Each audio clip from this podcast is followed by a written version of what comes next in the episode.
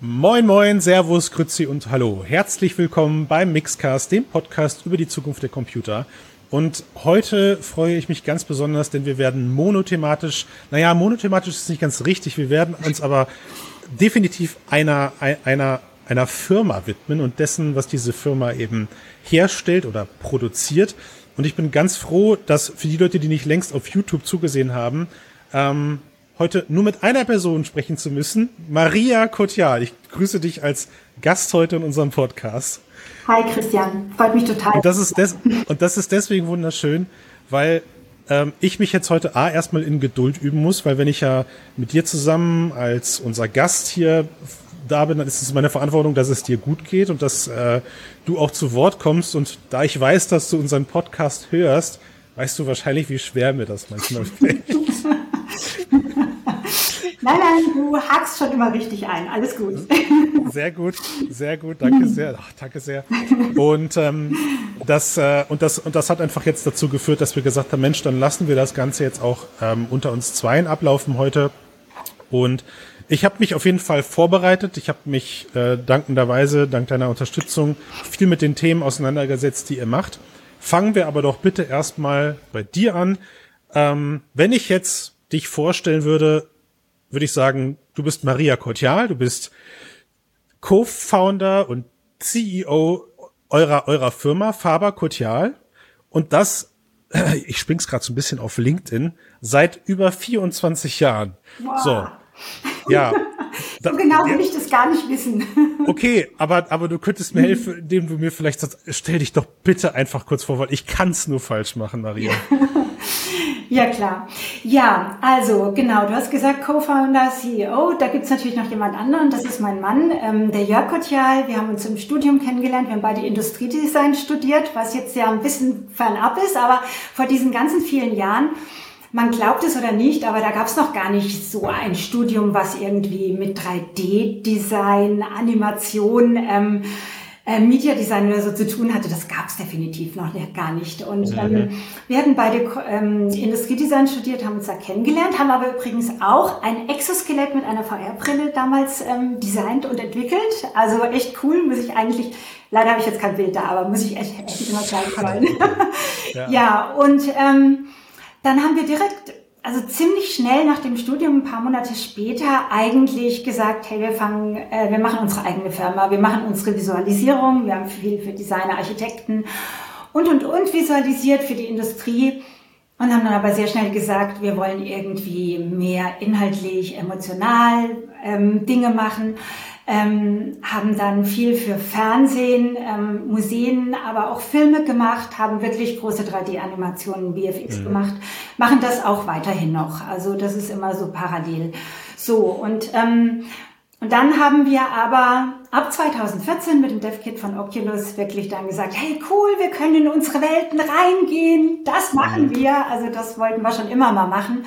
Mhm. Und ähm, so hat sich das entwickelt. Und also mein Mann ist eigentlich immer der Regisseur. Ich bin häufig Co-Regisseur. Und ich bin aber auf jeden Fall auch der Producer. So. Mhm. Und wir sind in der Nähe von Frankfurt, haben, sind momentan ein Team von 13, 14 Leuten. So. Mhm.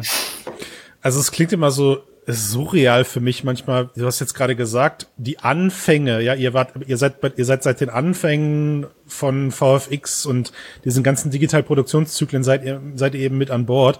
Und jetzt gucke ich auf das Datum und sehe halt, okay, 2022, minus 24, also Ende der 90er. Man könnte schon fast mhm. sagen, eigentlich mit, mit Aufkommen der 2000er. Und ich selber muss mich immer mal wieder kurz daran erinnern, Christian, das ist einfach schon verdammt 22 Jahre her und im Jahr 2000 gab es eben noch nicht all diesen ganzen Schnickschnack, ja. den du heute hast, ja. Also auch wenn da schon eine 2000 vorne vorstand, war das so. Das waren die Anfänge der ersten digitalen Filmproduktion. Also ich glaube, wenn man sich jetzt irgendeinen Animationsfilm aus der Zeit heraussuchen würde, würde man sich denken, ups, der ist doch nicht erst, der ist doch nicht 2000 entstanden, oder? Also während des Studiums, da ging das überhaupt erst los mit dem Rendern. Also ja. das ist, das war damals noch etwas absolut utopisches, ähm, wenn man das genutzt hat während des Studiums. Also da war noch Zeichnen mit Stift und was anderes geht auch gar nicht. Und was soll das eigentlich? Ich meine, das waren auch die Zeiten, wo man darauf gewartet hat, wenn man am Abend eine Kugel hat rendern lassen und am nächsten Tag war sie fertig. Also so war das. Gell? Also ja, man kann sich echt also, nicht vorstellen, ja. Mhm. Okay, gut. Aber ihr seid mehr oder weniger von Anfang an mit dabei gewesen. Für mhm. euch hat es sich sowohl, also sowohl was die Firma angeht, aber auch eben für eure Selbstverwirklichung einfach richtig angefühlt. Ihr seid dabei geblieben. Ähm, jetzt gab es natürlich gerade in deiner Erzählung diesen einen wunderbaren Moment, auf den ich gerne noch mal ganz kurz zurückkommen möchte. 2014 mit Aufkommen dieser, ja, für euch ja dann schon wieder, also ihr, ihr kanntet VR-Brillen ja dann schon. Ne? Ihr gehörtet dann mhm. ja schon zum alten Eisen, weil ihr selber ja dann auch damit schon das lange im Blick hattet. Du hast so einen schönen Satz gesagt, wow, wir können in unsere Welten eintauchen. Also endlich können wir Teil unserer Geschichte werden. Ist das, ist das so ein, ist, ist, ist das so ein, wie sagt man, ja, ist das so ein, Gener ist das so ein generalisiertes, ähm, so eine generalisierte Beschreibung für das, was damals eurer Meinung nach in der Medienbranche mit VR passiert ist? Also streben, streben Producer Menschen wie du da stetig nach, dass das das nächsthöchste Ziel ist, in die eigenen Welten einzusteigen? Mm, ich glaube, das war schon relativ speziell bei uns. Also wir heißen ja auch Faber Cotillard Studio for Digital Worlds. Und das, mhm. ähm, den Namen, den haben wir uns nicht umsonst gegeben. Ähm, weil, also unser Fokus war ja zum einen bei dem, was wir gemacht haben, sehr auf Welten. Mhm. Jetzt in der Regel eigentlich nicht Fantasiewelten waren, also nicht komplette ja. Fantasiewelten, sondern Welten, die es irgendwann mal theoretisch in dieser Form gegeben haben könnte. Mhm. Und da hatten wir über die Jahre irre viele Welten gemacht. Also ähm, Städte, also wir sind in unterschiedlichste Zeiten eingetaucht, ähm, sei es jetzt Dschungel mit ähm, Riesenlibellen und Ach, und Dinos natürlich und aber dann Ägypten oder was auch immer. Das sind alles tolle Welten gewesen. Und wir hatten wirklich mal überlegt und wir hatten schon erste Pläne gemacht, eine riesen Kugel bauen zu lassen, wo wir dann ähm, alles drauf projizieren. Also das war definitiv, bevor wirklich diese Brillen für den Normal-User irgendwie zur Verfügung standen wo wir gesagt hatten, wie können wir in unsere Welten eintauchen, weil wir einfach da drin sein wollen, weil das was Tolles ist. Und die Brille hat es uns dann gegeben. Gern. Mhm. Okay. Ich habe mir, also mir ist gerade direkt noch eine Frage auch gekommen, die versuche ich jetzt aber erstmal hinten, hinten anzustellen. Da kommen wir vielleicht später zu. Jetzt habt ihr damals euch wahrscheinlich die aller, allerersten VR-Brillen direkt so schnell es geht auf irgendwelchen Wegen besorgt, habt äh, entschieden, okay, wir möchten, wir möchten Teil dieser neuen Bewegung werden und habt angefangen, wie sich jetzt später herausstellt, gab es da dann einen Namen für. Ihr habt 360 Grad Videoinhalte produziert. Mhm. Damals war noch nicht so ganz klar, dass das eine eigene Abteilung, äh, eine eigene VR-Erfahrungssparte wird. Es war noch nicht so klar, wie sich das Ganze namenstechnisch bewegt. Aber ihr wusstet, Mensch, ich kann Videoinhalte produzieren, ich kann sie in 360 Grad produzieren und sie werden cool. Und das hat euch damals auch Erfolg gegeben, weil es ist bei, es ist, also ihr habt viele Produktionen abgeliefert. Viele davon unheimlich hochwertig für unheimlich namenhafte ja, Maria helft mir Studios, äh, Kunden, also da war ZDF, ich, ich kann jetzt nur wieder falsche Sachen sagen, aber ich bin beeindruckt, wo ihr überall, wo ihr überall ja eure digitalen Welten eben für produziert habt. Also es war tatsächlich viel Fernsehen, es war ZDF, es war ARD, WDR. Ähm, mhm. Wir haben viel mit der Telekom zusammen gemacht. Das waren dann schon wirklich Eigenproduktionen. Und ähm, wir haben und machen auch weiterhin viel für Museen, die ähm, mhm. Ausstellungen haben. Also muss ich nachher vielleicht auch noch erwähnen mit DeLorean zusammen. Zurück in die mhm. Zukunft. Ähm, ähm, ja, ja also es gibt, ähm, da gibt's wirklich ähm, viele Möglichkeiten. Ja das zu handeln. Wie muss man sich, und wie musste man sich das damals vorstellen? Ich meine, das Ganze ist ja dann auch, ja, ich, also ich aus, ich aus meiner eigenen Zeit habe immer mitbekommen, es ist irgendwo auch erklärungsbedürftig. Jetzt war ich natürlich eher im Trainingsbereich unterwegs, wo man den Leuten erklären musste, dass sie ja mit Händen und Füßen demnächst da in dieser Virtuwelt arbeiten können. Ihr wart auch im Unterhaltungsbereich mit einem Fokus auf Lernunterhaltung eben vertreten. Ähm, wie sah das aus? Habt, habt ihr den, den Großteil der Begeisterungsarbeit für das, diese Kunden ähm, leisten müssen oder habt ihr da irgendwann festgestellt, es gab so ein so ein Schwenk und das wurde einfacher mit, mit, mit euren Kunden darüber zu kommunizieren, was ihr da vorhabt? Also zu der ganz frühen Zeit war es natürlich alles schon ein bisschen schräg. Also wir hatten zum einen hatten wir natürlich ähm, einen super guten Ausgangspunkt dadurch, dass natürlich viele, wie haben die Leute damals angefangen mit VR? Das meiste war, dass man irgendwie versucht hat, mit Realfilmproduktion irgendwas hinzukriegen, was damals aber mhm. echt noch nicht einfach war, weil da gab es natürlich auch noch nicht die entsprechenden Kameras dazu. Mhm. Oder man hat halt irgendwie in, interaktiv versucht, was zu machen, was aber auch echt damals harter Tobak war in VR. Ne? Mhm. Und ähm, wir hatten ja schon die Erfahrung in der 3D-Animation. Wir haben damals mhm. sogar mit der Uni von Glasgow dann sogar einen eigenen Renderer entwickelt, damit wir überhaupt 360 Stereo 3D ähm, rendern konnten komplett. Mhm. Das war damals ja noch nicht selbstverständlich. Da war nichts innerhalb der Programme ähm, mhm. drin enthalten. Und ähm, dann war es so, dass wir dann erst super große Flausen im Kopf hatten. Wir wollten einen kompletten Film machen und sind dann auch zur Filmförderung hier in Hessen gegangen und wollten da irgendwie so einen Einstünder machen. Und im Nachhinein kann ich jetzt echt nur froh sein. Also die haben sich wirklich dann noch gestritten, weil die einen waren total dafür, die anderen dagegen. Wir haben das denen dann auch vorgestellt. Und dann haben sie dann nachher gesagt, ach nee, wir wissen jetzt nicht so genau, wo und wie man das dann anguckt und so weiter. Und letztendlich können wir auch echt froh sein, ne? weil wir, wir wussten ja noch gar nicht, auf was wir uns da einlassen. Okay. Und dann haben wir danach, haben wir dann gesagt, okay, wir gehen zu jemandem, die wir halt auch kennen. Das war in dem Fall ZDF. Wir haben ja auch viel oder machen auch noch immer einiges für Terra X gemacht mhm. und haben denen das vorgestellt. Das war so eine größere Runde. Wir haben die Brille mitgebracht und haben gesagt, guckt euch das mal an, ist das nicht cool? Wollen wir da nicht was zusammen machen? Und die waren dann auch super begeistert und so hat es begonnen. Also wir haben die Begeisterung weitergetragen. Ah, also ja. fast schon der, der klassische Weg, äh, mhm. äh, den wir damit, den wir damals alle gehen mussten. Tatsächlich war eine eurer Produktionen über Vulkane mein erster Berührungspunkt mit, mit mhm. euch, ohne dass ich wusste, dass ihr dahinter steckt. Ah. Äh, beziehungsweise erst im Nachgang. Also ich habe mir wahrscheinlich den, Ansp den Abspann angeguckt, aber kennst du das, wenn man die Leute in dem Abspann nicht kennt, dann stellt man auch erstmal keine Verbindung dazu her. Ja, ja ich habe manchmal das Gefühl, der Abspann ist vor allem für Leute, die sich selber da drin lesen wollen, äh, weil sie das dann einfach gut finden, aber man, man selbst ich behalte ja niemanden der Namen, die da drinnen stehen, aber später wurde mir da klar, Mensch, das kenne ich.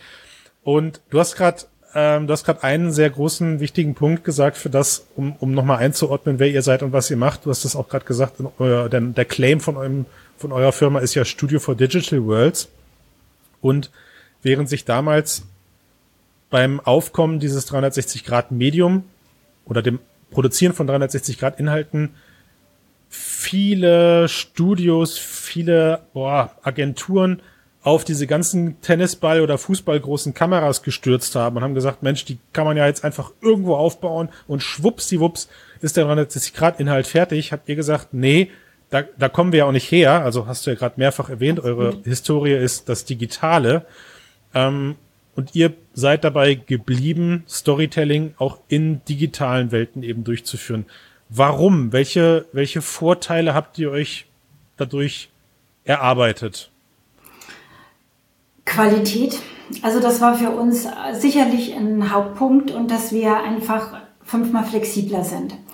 Mhm. Also zum einen ist es so, dass du, ähm, so wie wir vorher eigentlich auch in der Fernseh- und auch in der Museumswelt eine Qualität reingebracht haben. Ich meine, du hast ja erwähnt, dass wir schon sehr früh da ähm, dabei waren, dass wir da das geschafft haben, Qualitäten reinzubringen. So wollten wir das auch in VR. War für uns selbstverständlich, dass wir da eine tolle Qualität machen wollten. Und für uns stand es gar nicht an, real zu filmen, weil das war nicht unsere Historie. Und dann haben wir ja auch Themen gehabt. Also das erste war ja, was du gerade erwähnt hast, war Vulkane. Danach mhm. kamen Gladiatoren. Ähm, danach kam Weltall. Lustigerweise auch alles Themen, die kannst du auch gar nicht real Jetzt machen. Wir, ja. Ne? Mhm, und ähm, das war auch einfach etwas, wo wir gesagt haben, hey, wir wollen die Welten so gestalten, wie wir sie uns im Idealen vorstellen. Und wir wollen da die Kamera positionieren, wo es am besten einfach ist. Und das kannst okay. du, diese Flexibilität, die hast du einfach nur im Digitalen. Ja. Okay. Also das ist, äh, ich meine, klar, wir haben im Vorgespräch gewusst, dass es in diese Richtung geht, aber das ist definitiv ein Punkt, den ich einfach nochmal hervorheben möchte. Ich selber habe mir sehr, sehr, sehr viele 360-Grad-Inhalte einfach in den vergangenen Jahren angeguckt, weil es halt ein Medium ist, was ja, was ja mit VR auch einfach mitgenommen wird. Ja, mittlerweile, da kommen wir gleich zu, hat sich das vielleicht so ein bisschen dividiert, das hat sich ein bisschen aufgetrennt. Ähm, aber du hast es jetzt, also ihr habt es tatsächlich geschafft, dass in der, in der letzten Woche, als ich mich dann nochmal mit aktuellen 360-Grad-Inhalten von euch befasst habe, ich genau diesen Qualitätsmoment einfach gespürt habe, wo ich gemerkt habe, okay, wow, das ist irgendwie was anderes, als wenn einfach nur irgendwo eine 360-Grad-Kamera aufgestellt wurde, mhm. ohne darauf zu achten, ob der Szenenaufbau, also jetzt ohne dass ich auf die auf die Arbeit solcher Studios eben jetzt gerade schimpfe, weil sie müssen ja mit dem arbeiten, was so eine 360-Grad-Kamera hergibt, äh, mit den Gesetzen der Physik. Aber ihr habt es einfach geschafft, kon ganz konkret in diesen zwei Anwendungen, aber insgesamt drei Filmchen, die ich mir angeguckt habe, ähm, nämlich einmal die eure Reihe mit First Step, also wo ich im Weltraum unterwegs bin und von der Reise zum Mond bis hin zu der, im, im zweiten Teil dann zur eigentlichen Bereisung oder Besiedlung des Marses eben ja fantastische Bilder entgegengebracht bekomme. Ja, also es ist irgendwie, man guckt sich das an und keine Ahnung, ich kann das nicht beschreiben, man, man genießt das einfach. Man genießt das einfach, weil euer Storytelling sehr emotions bedacht funktioniert und weniger und, und natürlich ihr mit imposanten Bildern arbeitet, aber es sind keine schnellen Schnitte, es sind keine wilden Kamerafahrten, die ich da durchlebe. Warum macht ihr das so, wie ihr das macht, Maria? Was ist eure geheime Rezeptur dahinter? Und möchtest du die mit uns teilen? Ja, doch, doch, doch. Also da rede ich natürlich schon auch häufiger darüber, was, was uns da so wichtig ist und was, was das Relevante ähm, für uns scheint. Also zum einen, dass wir jetzt natürlich keine rasanten Kamerafahrten machen, hat natürlich auch sehr stark mit dem Medium zu tun. Du okay. bist natürlich im Film. Du allein mit deinem Körper bewegst dich nicht. Und also es gibt zum Beispiel bei Second Step, wo es von, wo es um zukünftige, also gerade Artemis ist jetzt natürlich cool, ne? Second Step ja. redet eigentlich davon, da geht's ja zum Südpol. Und ähm, dann halt auch zum Mars und und und. Und wenn wir ähm, beim, beim Mond am Südpol sind, da gibt es so eine Rückfahrt.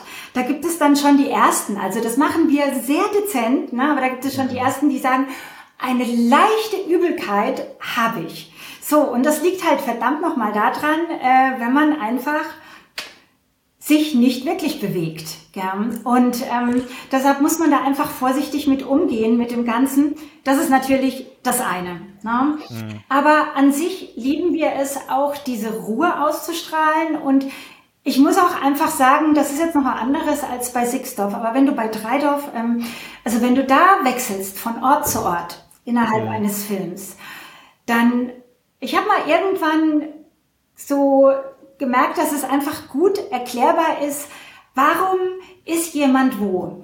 Du sitzt dort, weil du irgendwo in dieses Zimmer zu einem Zeitpunkt reingekommen bist. Du bist, du weißt mhm. genau, das ist das Haus, da ist die Tür. Ich bin von dem Raum in den Raum gekommen. Deshalb ist es für mhm. dich präsent und alles klar. Äh, in, in einem Film, also gerade in einem Film, in einem VR-Film, wirst du einfach reingeschmissen in, die, in das neue Setting.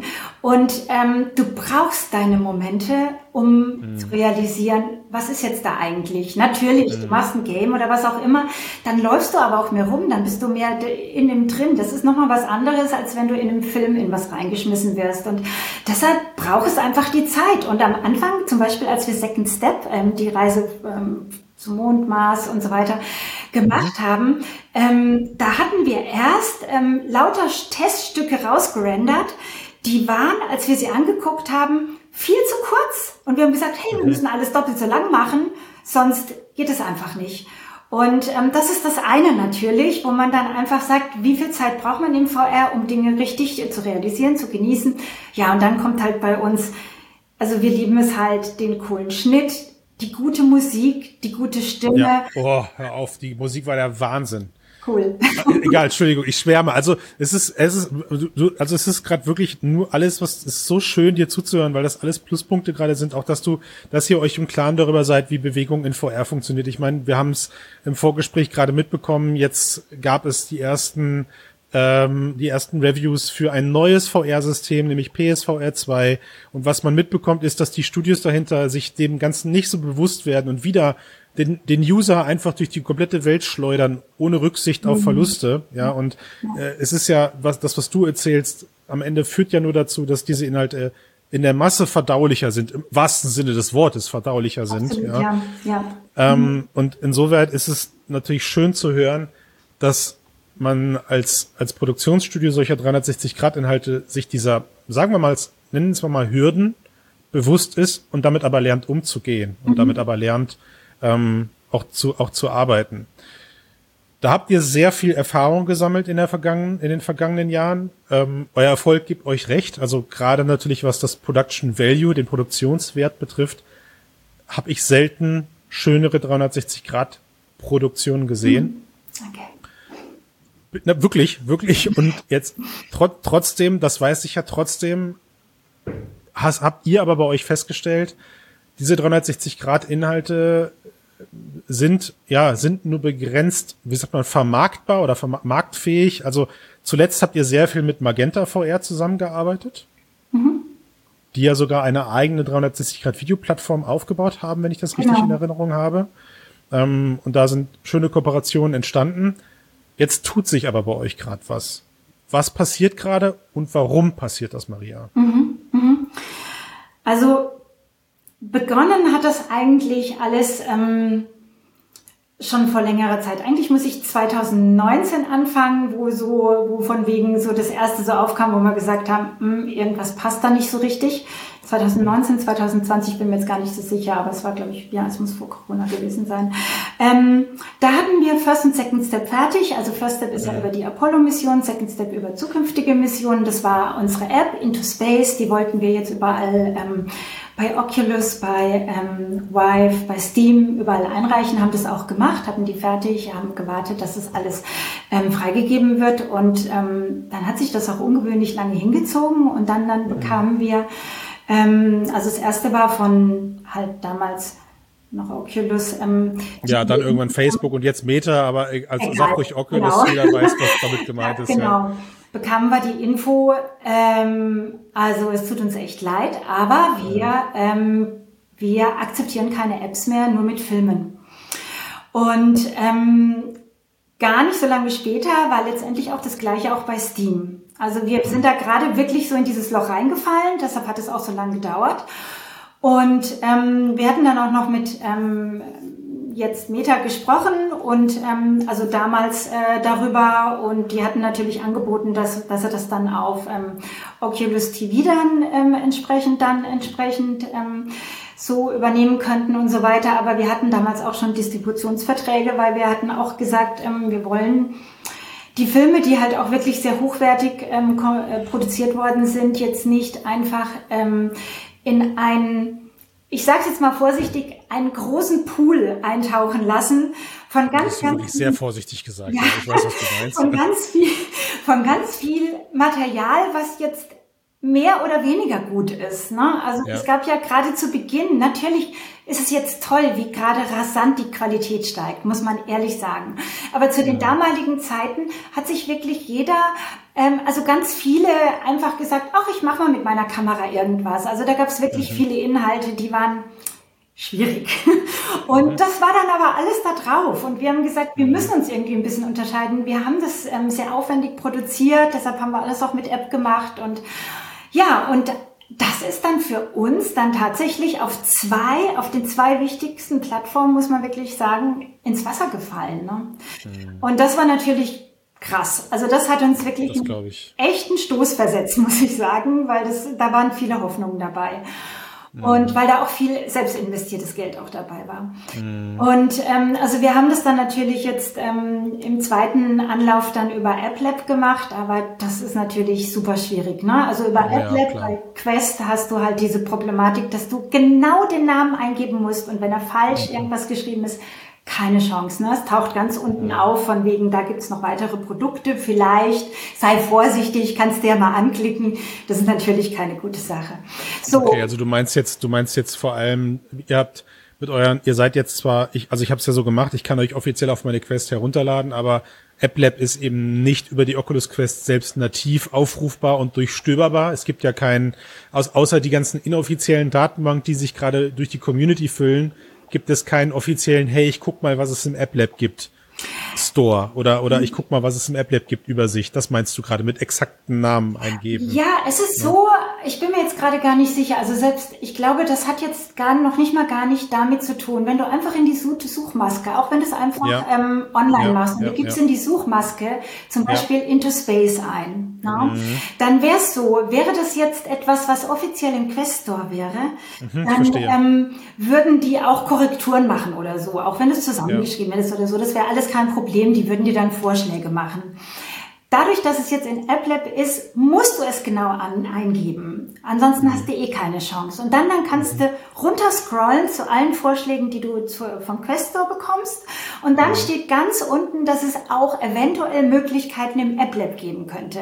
Mhm. Und dass die aber nicht so geprüft sind und überhaupt. Ich weiß jetzt nicht die genaue ja, Bezeichnung. Ich weiß, was du meinst. Ja, und dann, dann, dann, musst du halt da draufklicken und dann, dann findest du es. Und mhm. das ist halt schwierig. Ne? Aber jetzt hast du, also du hast jetzt gerade gesagt, das war ein, ein harter Dämpfer für euch, dass mhm. man sagt, okay, also ihr kommt nicht in den, in den offiziellen Oculus Store hinein, weil ihr habt eine App um eure Inhalte herum gestrickt. Ja, die App ist aus Sicht von Oculus vielleicht nicht mehr als ein etwas umfangreicheres Abspielmenü. Also man wird ja schön begrüßt, aber man kommt ja recht schnell zu dem Filminhalt. Ja, also mhm. ich kann mich dann entscheiden, ob ich ihn mhm. streamen oder ob ich ihn downloaden möchte. Und danach mhm. bin ich auch schon im Film. Ähm, es gibt also jetzt kein großes großen 3D-Schnickschnack drumherum, wo ich dann halt irgendwie sage, ne, möchte ich jetzt da noch einen Hebel ziehen oder hier die Mission mal selber erleben. Hab das haben ja zugegebenermaßen viele gemacht, ne? Also die, äh, Klar, also ich wollte gerade sagen, es gibt, ne, es, noch umgemacht haben. Genau, es gibt ganz viel, ja. ganz viele Tricks, die da dann damals damit ja. gearbeitet haben und eventuell halt dann auch, ich glaube auch, das ist tatsächlich eine große Ungerechtigkeit, Glück bei der Prüfung hatten oder, äh, ne, also je nachdem, welche Menschen das dann überprüft haben, die haben je nach, je nach Funktionstiefe vielleicht nicht weiter reingeguckt. Ihr seid sehr offen mit euren Inhalten umgegangen und habt gesagt, wir machen eine schöne App. Ähm, die hatten, die hatten einen anständigen Start-Screen und einen anständigen Entscheid. Aber ihr seid abgelehnt worden und das war doof. Könnte, wie, wie sie, wie sie, aber, also worauf ich hinaus wollte, war, wenn ich diese Frage stellen darf, wie sieht denn so eine Businessplanung zum damaligen Zeitpunkt auf? Auf welcher Basis macht man das denn, dass man sagt, okay, ähm, wir brauchen jetzt aber den App Store von diesen beiden großen Herstellern und zum damaligen Zeitpunkt war ja noch gar nicht abzusehen, dass die das nicht, also dass die euch blocken, weil alle Zeichen waren ja, ich meine, es gab die Oculus Go, ja, das, das 360 Grad Erlebnisgerät schlechthin. So, viele Leute haben sich das nur deswegen geholt, weil für mehr konnte man es nur bedingt nutzen durch diese Eingabemedien, die dann eben auch kamen. Ähm, also wie sah, weil ich kann mir diesen Moment, dass ihr, als ihr vor den Kopf gestoßen seid, extrem gut vorstellen. Ich würde aber gerne einfach nochmal zu diesem Moment zurück. Wie macht man denn überhaupt für ein 360-Grad-Medium zum damaligen Zeitpunkt dann eben eine Planung? Wie sieht das aus? Das ist eine sehr gute Frage. Was meistens heißt, ich darf sie nicht stellen. Das ist vollkommen in Ordnung. ja, ja. Aber Nein, also Tatsache ist, dass, ähm, dass du ja gar nicht in der Lage warst, wie für einen, sagen wir jetzt mal, einen Film, eine Planung zu machen. Weil, ja. ähm, also schau dir mal die Charts an, die damals gemacht worden sind, wohin sich VR entwickelt. Also hätte sich VR entwickelt, da hätten wir uns jetzt zurückgelehnt und hätten, ich weiß ja. nicht, wo unser Haus gehabt oder was. Ja. Keine Ahnung. Häuser. Aber ähm, so hat sich's halt nicht entwickelt. Ne? Und, ähm, mhm. und wo auch immer wir... Ähm, ähm, also es, es konnte nicht so sein, dass wir jetzt einen perfekt durchgearbeiteten Businessplan hatten. Das ging einfach gar nicht. Also wir haben mit verschiedenen Gespräche geführt, mit verschiedenen Distributoren, mit verschiedenen, die das, ähm, äh, die, die das bei sich zeigen wollten, hatten mhm. Vorstellungen davon, wie viel mhm. die dafür haben wollten und hatten dann aber gesagt, okay, da ist jetzt eine ganz große Spannbreite. Wie viele werden denn jetzt das akzeptieren ähm, mhm. oder wie viele werden das kaufen mhm. auf den, in den einzelnen Stores? Da hatten wir mhm. einfach keine Erfahrungswerte. Das war einfach Risiko. Und ich kann nur sagen, wir haben über Umwege das über eine ganz andere App jetzt nochmal von ähm, ähm, drauf, ähm, die in Amerika eigentlich eher für für Leute, die etwas älter sind, gemacht ist und ja. die können sich das dann in VR anschauen. Und da, die können sich auch ähm, das genauso kaufen, auch über den Quest Store. Nur da ist es wirklich mhm. offiziell drin. Aber über, ach so, über eine Distributions-App aber sozusagen dann. Also, also die haben da, das ist eine andere App und innerhalb ja. dieser App steht dann eine Rakete und dann kann man auf Alles die klar. Rakete klicken und dann kann man sich ähm, unsere App sozusagen lizenzieren. Ja, und verstanden. du glaubst es nicht, aber die besten Verkäufer haben wir darüber, weil ja. ähm, das etwas ist, was, ähm, was klar kommuniziert ist und selbst wenn das mhm. nur eine kleine Community ist ähm, mhm. von diesen äh, Menschen, dann finden wir das so spannend, die, die und da kann man eigentlich nur von ableiten, was wir eigentlich hätten an, an Zahlen haben können, die wir definitiv nicht haben, weil es einfach viel zu versteckt ist. Es ist traurig. Mhm. Es ist echt traurig. Mhm. Ja. Na, also ist es, ich, wie du schon gerade gesagt hast, ich, ich, ich leide da so ein bisschen mit dir. Auf der einen Seite, wenn du jetzt uns in den vergangenen Jahren aber auch gehört hast, dann habe ich manchmal so ein bisschen gerade das Gefühl, ich, ich, ich treffe jetzt auf dich und habe das Gefühl, ich muss mich dafür entschuldigen, weil auch ich habe mit daran gewirkt, dass diese 360-Grad-Trennung zu regulären Medien eben stattfindet. Das Bashing ähm, machen wir hinterher. Ja, okay, alles klar. weil, weil ich, weil ich natürlich auch immer der Meinung war, Mensch, das ist, das sind für mich zwei unterschiedliche Medium. An beiden steht zwar VR dran, aber ich konsumiere sie eben auf gänzlich unterschiedliche Art und Weise. Und während ich damals halt mitbekommen habe, dass das von vielen Menschen eben auch in einen Topf gesteckt wird, nämlich, ho, bei du hast es gerade selber gesagt, bei speziellen, nein, was hast du gesagt, schwierigen. Bei schwierigen Inhalt wird mir sehr, sehr, sehr viel, sehr, sehr, sehr oft schlecht. Ja, also es gab eine, es gab eine unheimlich große Demokratisierung von 360 Grad Videoinhalten, die wie eine Flut als erste, als erste monetarisierbare Mikrotransaktion auf diese Brillen geschwemmt wurden. Und da mhm. sind dann eben Produktionen, wie ihr sie erstellt habt, definitiv untergegangen. Ja, ähm, obwohl sie das gleiche gekostet haben, aber einen anderen Mehrwert bieten oder einen schöneren Mehrwert bieten. Sie sind ja teilweise weder länger. Also ich meine, worüber reden wir hier? Ich glaube, 15 Minuten pro Anwendung. Minuten. Mhm. Ne? Und wir mhm. reden über einen Preis von 2,99, 3,99, 4,99? Um, also bei der Into Space ist es 4,99, aber momentan ist es, ja. ich glaube, eine ganze Ecke günstiger, 2,99 oder sowas. Haben wir zum Anlass von Artemis genommen, auch wenn es noch nicht geklappt hat mit dem Start. Aber Verstehe ich, alles klar. Ich drücke euch die Daumen. Aber ne, also das heißt, wir mhm. reden ja auch von erschwingbaren Preisen. Ne? Ähm, und, und trotzdem äh, ja, trotzdem hat diese Trennung eben jetzt sehr radikal, sagen wir es mal so, sehr radikal zu Lasten von Produktionsfirmen wie ihr seid eben stattgefunden. Ähm, aber jetzt muss man ja fairerweise sagen, ihr habt natürlich in irgendeiner Form auch reagiert auf diese, auf diese Situation. Ja. Absolut. Also ähm, das war jetzt natürlich erstmal der Dämpfer und wir waren dann natürlich am überlegen, was machen wir. Und ähm, dann ist aber noch mal eine ganz andere Sache so ähm, quer gekommen, die wir zwar schon länger verfolgt haben, aber die jetzt dann wirklich aktuell geworden ist. Und das ist diese Qualität, ähm, in dem Fall direkt in Unreal. Also wir haben mhm. ja Filme produziert, einfach unter anderem, also was ein wichtiger Grund ist, abgesehen davon, dass wir es halt lieben, Geschichten zu erzählen, die kann man gut mit Filmen erzählen, ähm, ist das andere gewesen, wir haben halt diese typische Pre-Render-Pipeline. Also wie sie alle Animationsbüros bis vor kurzem noch hatten. Und momentan gibt's ja jetzt den großen Switch. Also wir waren mit die Ersten, die geswitcht haben weil die ähm, Engine, jetzt speziell natürlich Unreal, einfach eine Qualität mittlerweile dann bieten konnte, die ähm, wir vorher eben nur, nur durch Rendern, Postproduktion mit sämtlich ausgegebenen Layern und so weiter. Mhm. Erst so konnten wir diese Qualität erreichen. Und jetzt war die in Echtzeit erreichbar. Und ähm, ja.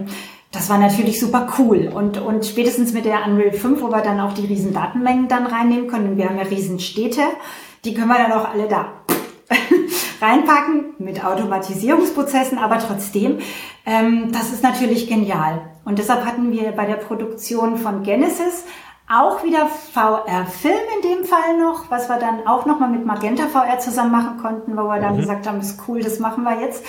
Ähm, haben wir dann während des Projekts gesagt, jetzt lass uns switchen. Das war ein bisschen crazy, aber ja.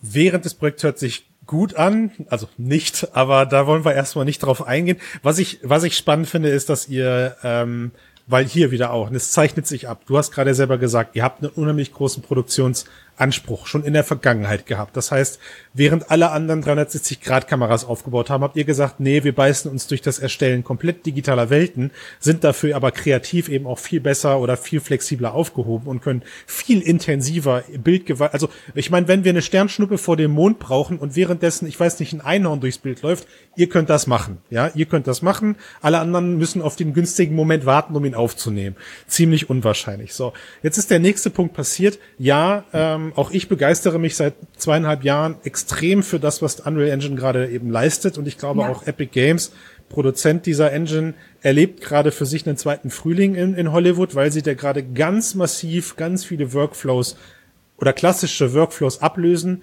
dadurch, dass das Produktionsniveau von Echtzeitgrafik auf einem Niveau angelangt ist, wo man sagt, Mensch, Dafür brauche ich mir nicht mehr die Krücken eines, eines Offline-Renderers eben anzutun. Also okay. es dauert lange, bis das Bild fertig ist, weil du hast gerade gesagt, in den 90ern hat man einen Tag gewartet, bis die Kugel fertig ist. Mhm. Der Witz ist ja, auch jetzt wartest du noch einen Tag, aber dann ist es halt keine Kugel mehr, sondern dann ist es dafür der weiß ich nicht, total belebte Dschungel. Mhm. Ja, also die mhm. Qualität ist größer geworden, aber der Zeitfaktor ist nach wie vor geblieben. Mhm.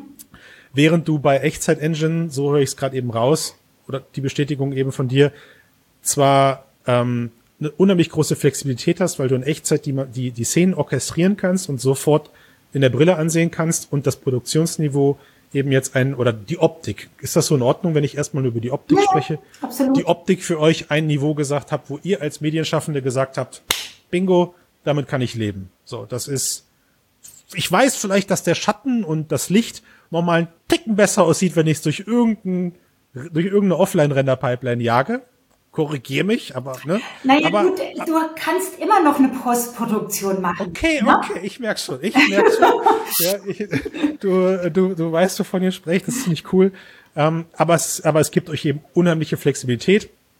Und mh, weil ich es durch unser Vorgespräch natürlich schon weiß, der Vorteil für euch ist, eine in Unreal Engine orchestrierte Szene, eine, eine in Unreal Engine erstellte 3D-Umgebung, eine digitale Welt, naja, die ist dann in 3D am Computer vorhanden. Also vorausgesetzt, ich habe einen entsprechend großen, leistungsfähigen PC zumindest, dann kann ich sie ohne Umwege auf eine VR-Brille, auf einer VR-Brille betrachten. So. Und schon seid ihr, du hast es im Vorgespräch so genannt, seid ihr im Sexstoff-Storytelling absolut. So. Genau. Also, und das ist jetzt, und das ist jetzt euer Ding, oder? Das ist jetzt das, wo ihr gerade dran arbeitet. Ja, absolut. Also das ist natürlich etwas, wo man einfach sagen muss, natürlich hat ähm, Sixdorf die Interaktion und alleine dieses Lehnen über ein Geländer. Ne? Also wir haben zum Beispiel Rom erstellt. Wir haben die ganze antike Stadt Rom, haben wir vor vielen Jahren im Zuge eines Museumsprojekts erstellt und wir haben die weiter und weiter bearbeitet. Unter anderem haben wir da auch Filme gemacht, 3D-Filme, ähm, ähm, also ähm, kleine VR-Filme. Das ist jetzt auch als eine App rausgekommen, auch wieder über AppLab genannt Rome, auch wieder ganz okay. kurz und knackig, damit man es findet. Aber da ist zum Beispiel, da sind wir zusammen mit einem Guide, der uns dann da was erzählt, der am Abgrund steht, oben beim Palatin oder oben auf dem Kolosseum, auf dem Dach vom Kolosseum. Man steht da und man würde sich so gerne vorlehnen und runtergucken. Und das geht aber nicht im Film. Ne? Das ist halt alles vorgerendert, fix und fertig. Mhm. Und ähm, deshalb ist diese Faszination von Interaktivität und dass du dann eben sagst, jetzt lehne ich mich mal vor und guck, was da unten ist. Und mir wird jetzt zwar ganz, ganz, ganz komisch zumute, aber ich habe dieses Gefühl, das ist halt einfach nochmal was ganz anderes. Gell? Und, ja. ähm, und du kannst auch Dinge tun, du kannst rumlaufen, dich umgucken und so weiter. Und ja, mhm. diese Flexibilität, die gibt uns die Unreal Engine. Und ähm, ja, ich hatte es vorhin schon erwähnt, wir haben angefangen Genesis und wir hatten halt geplant erst als Film, deshalb haben wir es auch als Film durchgezogen erstmal, mhm. auch in der Unreal Engine. Aber jetzt sagen wir, wir machen dieses Projekt jetzt nochmal als eine interaktive Version, die wirklich nochmal komplett anders sein wird, weil wir einfach mhm. sagen, wow, wir haben jetzt so viele Möglichkeiten, wir packen da jetzt nochmal ganz anderes Spannendes rein, was man selbst machen kann. Und ähm, also vielleicht ein bisschen dümmer als andere, die einfach das umgekehrt machen, die sagen, ich mache meine Sixtoph Experience und dann ist das mein Hauptprodukt. Und den Film, den mache ich einfach nochmal so on top. Den mache ich nochmal und vertreibe den nochmal extra. Also wir machen jetzt ein bisschen den umgekehrten Weg, was vielleicht ein bisschen idiotischer ist, aber wir haben dann zwei ziemlich unterschiedliche Projekte, die jedes für sich, ähm, hoffe ich, erste Sahne werden. Na, ja. Aber wie, also das ist ja, ich, also auch hier, wie, wie mega interessant gerade. Jetzt ist ja das, was ihr, ich meine, Storytelling auch in Sexstoff, äh, das nach vorne lehnen, nach hinten lehnen, mal um eine Säule herum gucken, etwas, das ich mir bei euch ja jetzt prototypisch auch schon über eine App angucken konnte. Ähm, das, das reicht ja, wenn sich das auf drei mal drei oder zwei mal zwei Metern begrenzt, weil ich, ich selbst wenn ich, also ne, mal angenommen, ihr habt eure Geschichten bisher in diesem Ballon erzählt, den ich um den Kopf hatte, äh, also in, mein, in, mein, in meinem 360 Grad Video, dass ich nicht, dass ich nicht manipulieren kann oder mit dem ich nicht interagieren kann, allein durch Kopfbewegung. Das reicht ja schon. Ne? Das, das habt ihr jetzt plötzlich ähm, mit einer mit einer, mit einer Sexstoff-Anwendung eben auch auf kleinem begrenzten Raum, theoretisch, wenn ihr das wollt. Wie verändert sich für euch da jetzt plötzlich das, das Storytelling? Also bleiben wir mal bei Genesis. Ich habe es mir angesehen, mega cool. Ja, also ihr habt, ihr habt den Verlauf der Welt in eine Stunde gebracht, also den bisherigen Verlauf der Welt. In einen Tag. In ein, schon in einen ja. Tag, genau. Und man wird immer, man wird immer kleiner. Und Gott, äh, also es war gruselig am Ende. Ich glaube, man am Ende bewegt man sich in unserer Zeit in, in, knapp, in einer knappen Sekunde oder weniger. Also es war, ja, ja. Oh, ich habe mich, ich habe mich selten so, Maria, verzeih mir, dass ich die Zeiten nicht genau im Kopf habe. Kein aber, aber, aber es ist, also man hat sich sehr klein gefühlt als Mensch nach dieser Anwendung ähm, und ist ja, wie soll ich es beschreiben, dankbar um das Fünkchen Leben, das man auf diesem Planeten bisher eben verbringen darf, durfte. Ähm, und also irre, wirklich irre. Und wenn ich natürlich höre, ihr, ihr, ihr arbeitet weiter an diesem Thema, ähm, mich begeistert, mich, mich begeisterst du damit auf jeden Fall.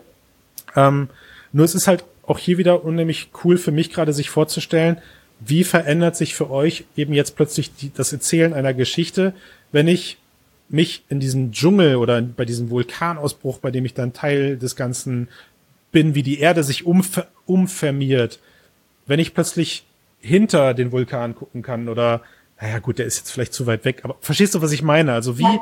wie, wie arbeitet man damit? Wie schafft man zusätzliche Erzählstrukturen in dem Moment? Also letztendlich bleibt von dem, was wir als Film gemacht haben, eigentlich nur noch die Settings übrig. Gell? Und alles andere ist nochmal komplett anders und neu. Also das eine, ähm, du hast es jetzt gerade auch schon gesagt, da ist diese Zeitebene äh, und mhm. diese, also wir hatten diese Analogie, diese, diese ganze Geschichte der Erde in einen Tag zu packen, in 24 mhm. Stunden. Und ähm, mhm. dann, wo es eigentlich spannend wurde und das Leben begonnen hatte, das war dann schon so spät, dass man dann irgendwann schon in der einen Stunde nur drin war. Und genau, so war es, richtig. Genau, und die dann aufgeteilt ja. hat in 60 Minuten. Und dann hat man nachher ja. davon eine Minute genommen, hat die in 60 Sekunden aufgeteilt. Irre. Irre. Und der Mensch, der kam in der letzten Sekunde dann. Und ja. das ist ja, so dieses Abartige. Und da braucht man eine Analogie, um das fassen zu können. Gell? Mhm. Und ähm, jetzt machen wir das so, dass dass wir sagen, das ist jetzt nicht einfach nur so ein Ring, der sich um uns so bewegt, ähm, den wir sehen, wie wir es im Film haben, sondern wir sind mitten in einem riesigen Rad um uns. Mhm. Und wir müssen jetzt dieses Rad bedienen, dieses Zeitrad. Sind wir jetzt gerade überlegen, machen wir das wie handhaben wir das? Ist es ein Hebel oder viel Körperkraft und Energie und so weiter? Und ähm, dort bewegen wir die Stunden und die Minuten und die Sekunden und können dann in eine Zeit reintreten. Und ähm, also du, du gehst mit diesem ganzen Thema komplett anders um. Und was kannst du dann da machen in der Zeit? Also jetzt ist es ja so, du bist jetzt nicht nur einfach passiv und guckst dich um, du willst ja dann irgendwie auch das nutzen. Und ähm, deshalb, äh, wie kommt man das, wie kommt man in die Zeit rein? Wer bist du in dem Moment? Ähm, wie bewegst du dich? Kannst du dich bewegen? Ist es angepasst an die Zeit, dass du dich mehr oder weniger bewegen kannst? Hast du mal irgendwann nur Flossen oder was auch immer? Keine Ahnung. Ähm, äh, was machst du dann da genau? Was hast du für Möglichkeiten? Und wir hatten jetzt heute Morgen ein Gespräch mit einem Co-Autor und ich will da jetzt noch nicht so viel verraten, aber es ist einfach cool, weil da kommt Wann kann ich es kaufen, Maria? Ich möchte es da kommen ganz neue Dinge raus. Also jede, jede dieser ausgewählten Epochen steht dann unter einem Motto, ähm, ja. was man dann machen kann. Das wird jetzt nicht irre, irre viel sein, weil ich bringe das vielleicht jetzt aber, aber sehr intensiv dafür. Ich weiß, und was ich, du meinst. Ja. Und ich muss jetzt noch ähm, eines reinbringen. Ähm, weil du hattest jetzt schon ähm, gesagt, es ist dann interaktiv, das ist jetzt Sexstoff. Die Problematik ist halt, wenn man etwas Sexstoff macht, vorher bei den Filmen waren eigentlich, eigentlich ist es tolle, dass man da viel mehr Menschen erreicht, weil mhm. es gibt halt viel mehr Leute, die einfach die mobilen Brillen haben die Stimmt. Quest war ja dann natürlich genial. Vorher war es die Oculus Go, ähm, wo man einfach, ähm, wo viel mehr Leute sagen, ich habe jetzt zwar keinen PC, der sich dafür eignet mit perfekter Grafikkarte und so weiter. Ich kann definitiv kein PC VR machen, aber ja. ich habe die Möglichkeit, mit meiner ähm, Brille ins Internet zu gehen und kann da unheimlich viel machen, runterladen und mir dann irgendwelche Apps und Filme angucken und so weiter. Mhm. Und mhm. Ähm, sobald du im Sexstoff bist, ist alles anders, weil dann mhm. hast du natürlich viel weniger Möglichkeiten. Natürlich gibt es da auch Six-Stop Experiences, auch wunderschöne, aber du bist halt viel eingeschränkter. Und wir haben zum einen immer die Qualität, die wir behalten wollen, und zum anderen ist es natürlich ähm, auch nochmal diese Problematik, ähm, dass viele Leute sagen, okay, ich, ich, ich grenze das ein. Zum Beispiel, dass man wirklich nur in einen bestimmten Ra Bereich reingucken kann, wo ich was sehe. Mhm. Also die, die mhm. machen das als Element ihres, ihrer ganzen Experience, was cool ist. Gell? Und außenrum ist aber alles schwarz. Und das passt auch, das funktioniert auch, aber wir ticken halt anders. Wir wollen immer, dass ja. du umgeben bist und dass es halt ja. auch irgendwie realistisch ist. Und ja. dann geht es nicht. Und deshalb, und wir haben aber gesagt, und wir haben jetzt halt parallel dann nochmal etwas entwickelt, das ist so ein Toolkit, Phalanx nennt sich das. Und das, da können wir diese Welten auch ähm, auf die mobile Brille bringen. So, und da, und da sind wir ja jetzt eigentlich bei eurem, bei eurem aktuellen De Debütprojekt, oder? Ist das, also weiß ich nicht, wie man das beschreiben soll, aber da habt ihr, also Maria, das war, als ich das Ding angeguckt habe, habe ich gedacht, bitte, das darf gar nicht öffentlich gemacht werden, weil ihr setzt die Messlatte mit Oculus Quest 2 Grafik da so hoch an, dass äh, ich gar nicht weiß, was das öffentlich auslöst. Okay, also ich meine, ich bin ja, ich bin ja jetzt hier, äh, die, die Menschen, die Hörenden draußen, die kennen mich ja auch oft recht kritisch und wir sind ja jetzt hier, ich bin ja jetzt nicht unnatürlich freundlich zu dir, weil wir sind technisch uns darüber beide im Klaren, dass die Demo, die du mir geschickt hast über Rom, also eine 3D-Szene, in der ich mich befinde, klar, sie ist statisch. Da ist nichts, was mhm. sich drin bewegt. Dadurch spart man natürlich schon mal unheimlich viel Rechenleistung, die man anderswo benutzen kann. Ja, da ist auch entsprechend nichts Interaktives drin, was vielleicht nicht was vielleicht nicht jedermanns Sache ist, wenn er von einer Sexstoff-Anwendung spricht. Ähm, aber verdammt nochmal sieht das gut aus, Maria. Also un, während sich die Leute gerade über Mark Zuckerbergs Metaverse aufregen und Angst haben, wie das Ganze zukünftig mal aussehen kann, verdammt, ich wollte das Wort Metaverse in diesem Podcast gar nicht benutzen, ähm, war das, war das ein Moment, wo ich gemerkt habe, alles klar, für Menschen, die wie ihr eine geile Geschichte erzählen wollen und entsprechend Emotionen auslösen wollen. Also ihr braucht halt auch gar nicht viel Bewegung und viel Schnickschnack. Das habt ihr ja in euren Videos vorher auch nicht gemacht. Da bewegt sich mal ein Astronaut oder ich kreise um den Mond, während eine Raumfähre äh, in meinem Bild in, in, in meinem Bild eintaucht. Ja, aber es ist ja jetzt auch nie so gewesen, dass da Bombastexplosion, gut beim Vulkan auf jeden Fall, aber ne? oder es läuft läuft auf die, die Ah, die Dinosaurier natürlich. Also den ja, ja, ja, stimmt. Das ist auch verdammt gut gewesen. Du hast recht. Du hast recht. Aber worauf ich hinaus sollte, war, ja, also ich habe sofort verstanden, warum das, ähm, was ich da gerade sehe, etwas ist, mit dem ihr zukünftig in euren Händen eben Geschichten erzählen könnt. Auch wenn das Ganze vielleicht nicht hochinteraktiv ist, aber eben dafür unheimlich bildgewaltig aussieht. Ja, ähm, ich hoffe, ich hoffe, dass unsere Hörenden irgendwann in den Genuss bekommen, das auch öffentlich zu sehen, weil das, was du mir geschickt hast, war eine Demoszene. Ähm, ihr arbeitet da gerade dran und das Ganze soll was, was wird das später? Im ersten Step wird es eine Anwendung, die ihr für Museen entwickelt, hast du mir im Vorgespräch erzählt. Also im ersten Step wird es auf alle Fälle die lokale Version sein. Also ja. sprich, wir haben mehrere ähm, User, die zusammen, also es ist auf alle Fälle ein ähm, Multiplayer-Experience, mhm. mehrere gehen zusammen rein. Das wird jetzt im Oktober auch bei der B3 Biennale in Frankfurt, wird es wie so eine Mini-Premiere ähm, dann dafür geben. Mhm. Ähm, wo dann, wir haben es jetzt limitiert, weil die haben auch nicht so viel Raum und wir wollen ja den Leuten einzeln auch ein bisschen Raum zur Verfügung geben, so zweimal zwei bis dreimal drei Meter, dass sie so ein bisschen rumlaufen können. Und ähm, dann sind es bis zu sechs Leute, die da zusammen reingehen können. Man sieht sich gegenseitig als, momentan sind die Avatare Büsten, weil wir sind ja im mhm. antiken Rom, es muss ja auch irgendwie ja, passen. Stimmt, na klar. Ja, kann sich jeder seine Büste auswählen. Man hat, ähm, man hat Kopfhörer, man, äh, man kann sich miteinander unterhalten und dann ist einer von denen, ähm, also das wird einer von uns eben sein, die, wir sind dann Guide und dann begehen wir mit denen rum. Also es werden jetzt dann mhm. zwei Plätze sein, die wir uns zusammen angucken, wo das Coole einfach ist, dass man sagen kann, hier, hier, da ist der Tempel von Julius Caesar, ihr könnt es da oben lesen und da wurde der aufgebahrt, sein zer, mhm. zer Stück, halb zerstückelter Leichnam, kann man sagen, wo alle auf ihn eingestochen haben und, und, und. Ähm, ja, und das ist dann einfach die, die Faszination, zusammen das zu erleben. Und ich mhm. muss einfach noch sagen, wir hatten, ähm, ich, wir waren ja eingeladen auch mit Genesis ähm, nach ähm, Austin zur South By und dann hatten wir auch diese, diese Rumsequenz dabei.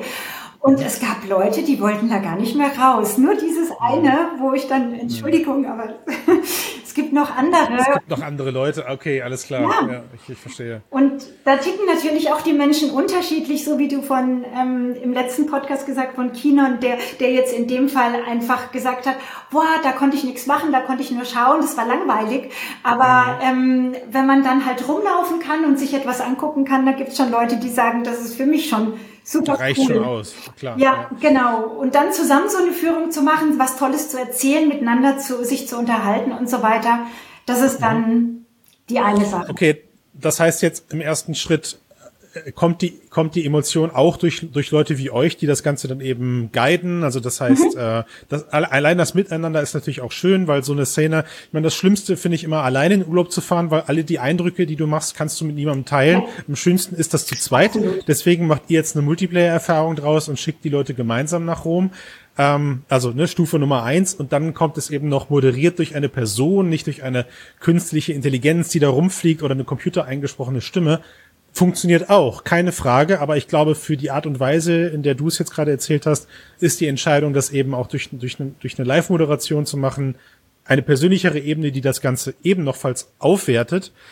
Jetzt wird unser Cast aber von überwiegend 4000 Menschen gehört, die es vielleicht nicht nach Frankfurt schaffen und ich, ich muss es einfach irgendwie aus euch herausquetschen. Kriegt man das dann irgendwann auch mal das, was ihr da produziert, öffentlich zu sehen? Also kann man sich irgendwann mal in der Zukunft das, ja, was ja. ihr da macht, auch auf meine Oculus Quest laden und kaufen. Ja, ja, und, absolut, ja. absolut. Also das, was ich jetzt vielleicht gerade noch da dazu sagen will, ist einfach, das Interessante ist, weil viele würden ja sagen, hey, ähm, das kannst du doch jetzt auch irgendwie kriegen, wenn du vor Ort irgendwie leistungsstarke Rechner hast und dann äh, machst mhm. du das über Wi-Fi ähm, mhm. brechen die, dir das und mhm. dann lässt du das rüber ähm, streamen und das war's. Aber ähm, mhm. du sagst es ja schon, es ist für Museen und wo auch immer. Und in dem Fall ist dieses Elegante dabei, dass du abgesehen von deinen Brillen wirklich nur noch ein super billiges Laptop haben musst, was nur dafür mhm. zuständig ist, die Leute miteinander sozusagen zu vernetzen. Das ist alles. Mhm. Ne? Und das war's. Der Rest ist auf der Brille drauf. So, und das ist Nummer eins. Das ist natürlich auch für Museen oder irgendwo vor Ort mal schnell ähm, und einfach zu machen, ähm, sowas herzustellen. Ne? Mit einer ganzen Menge Leute, die miteinander verbunden werden können. Und das zweite ist natürlich, dass wir sagen, das soll natürlich online sein. Das wird jetzt dann der zweite Schritt, den gehen wir dann im nächsten Jahr an, wenn wir das eine jetzt erstmal gut mit kleiner Premiere und so weiter alles gemacht haben.